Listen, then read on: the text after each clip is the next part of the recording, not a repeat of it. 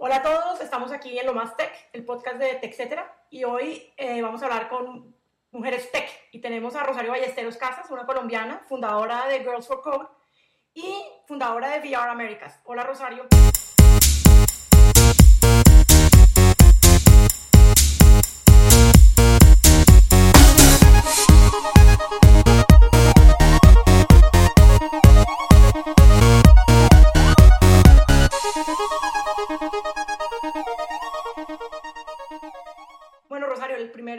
Primera, la primera pregunta es que nos cuentes un poco quién es Rosario, qué hace, a qué se dedica, en dónde vive, qué le gusta.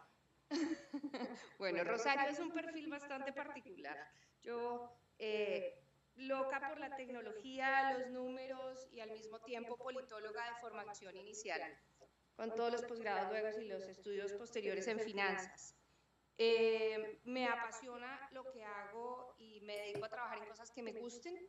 Durante los últimos nueve años llevo ayudando a que inversionistas extranjeros se apuesten a Colombia o a Latinoamérica a través de Colombia.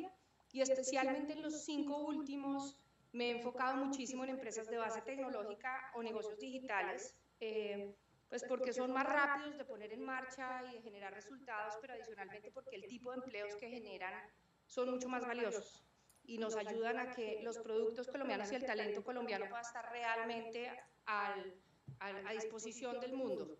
Yo me levanto cada día para trabajar porque, el, el, porque haya ADN de talento colombiano en empresas state of the art en todo el mundo. Esa es mi obsesión. Eh, vivo entre Nueva York y Bogotá hoy en día y um, felizmente casada con un ser maravilloso que adicionalmente me apoya todo lo que se me ocurra hacer. que eso no todo el mundo cuenta con esa dicha.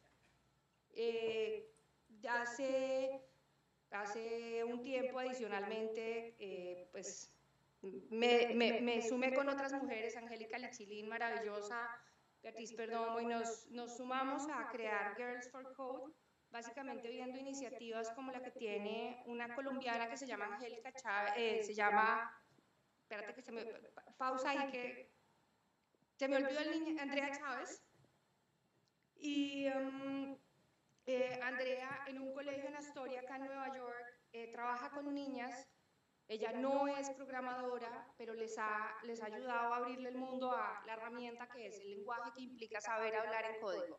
Y básicamente nos unimos a, crear Girls for Code eh, como plataforma para formar en programación, eh, obviamente el tema de bilingüismo y ahora le estamos empezando a meter un componente de alfabetismo o alfabetización eh, financiera. Y VR Américas es nuestro nuevo juguete. bueno, hablemos de VR Américas. Hablemos qué hay, qué viene. bueno, estamos, es un mundo delicioso. Eh, es delicioso porque, porque es divertido, porque es ayudar a que otras personas puedan estar donde no están, donde no pueden estar físicamente. Te transporta la mente completa al lugar. Entonces estamos eh, desarrollando contenidos, eh, poniéndolos a distribuir. Ya, pues tú sabes que en este mundo, incluso quienes empezaron a comercializarlo, los primeros que lo hicieron realmente en los últimos años, empezaron hace dos años casi con lo cual estamos bastante, entrando bastante rápido al tema.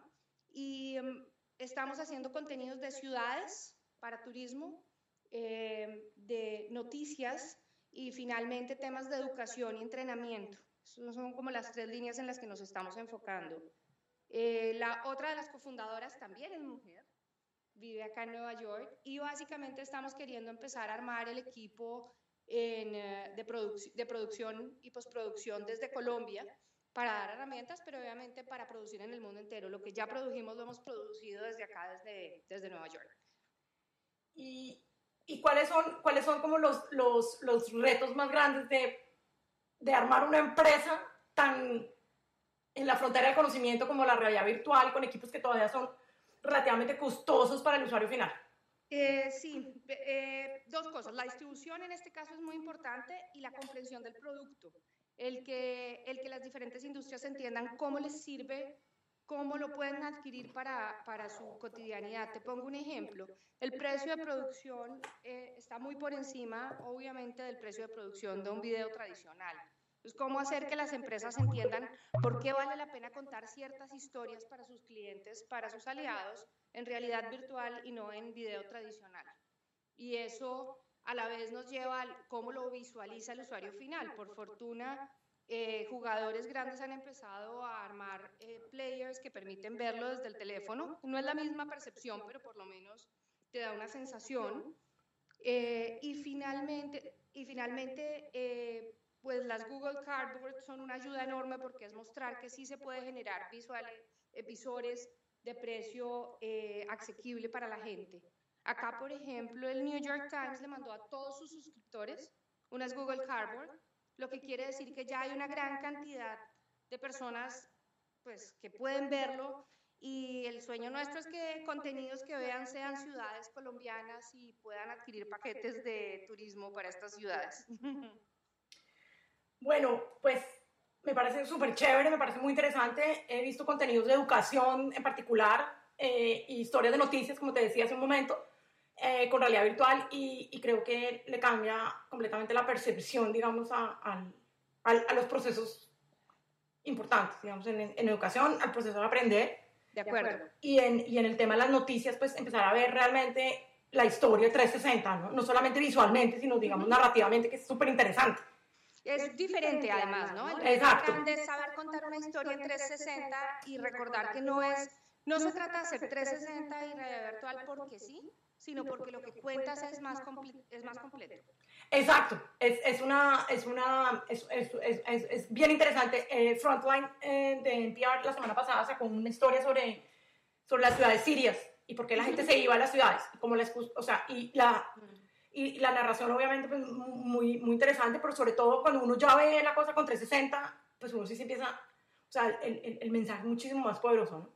Sabes que adicionalmente eh, pues no ir a temas de neurolingüística, la, la realidad se construye en el cerebro y no se construye afuera. Exacto. Por lo tanto, cuando tú te pones unas gafas de estas y ves en inmersión total el contenido, y lo digo, por ejemplo, para sensibilización en temas delicados o para formación y educación, es como si tú de verdad lo estuvieras viviendo y eso te crea los eh, neurocircuitos en el cerebro, permitiéndote que la próxima vez que lo vas a hacer ya tengas claro cómo es que se hace como si lo hubieras hecho. Claro. Esto es una ventaja enorme en términos de tiempos de aprendizaje, en términos de poder hacer concientización real. El, eh, el, hay uno de los contenidos que desarrolló el New York Times, que es el de desplazados, que es muy impresionante, muy, muy bien hecho y que, y que realmente sensibiliza, hace entender el concepto más allá de contar una historia. Claro, sí, exacto. Es que va mucho más allá de contar una historia, de acuerdo.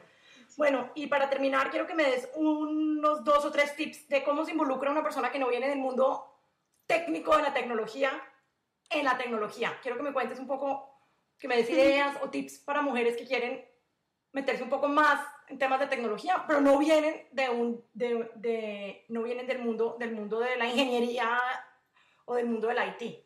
Bueno, pues el, el primer tip es yo soy politóloga de formación inicial y hoy en día estoy en temas de eh, tecnología de punta. Luego, el primer tip es no es difícil, hay que perderle el miedo. El segundo tip es hay que acercarse a cosas que a uno le gustan. Ejemplo, eh, pues a mí me fascina eh, cambiar el comportamiento de la gente. Por lo tanto, encontrar con qué puedes acercarte y comunicarle a esas personas y cambiarle. Hay tecnologías para desarrollar, hay gente que está desarrollando cosas para que la gente pueda oír, eh, para buscar ese, ese algo que lo motiva a uno y a partir de ahí ver con tecnología cómo se puede construir. Bueno, pues muchas gracias Rosario. Creo que por ahora esto es todo, pero seguramente te tendremos nuevamente aquí contándonos más historias de mujeres en tecnología. Mil gracias. A ti muchas gracias y a todas, mil. Eh, esto fue lo más tech, hoy con Mujeres Tech, con Rosario Ballesteros Casas, eh, una de las cofundadoras de Girls for Code y una de las cofundadoras de VR Américas.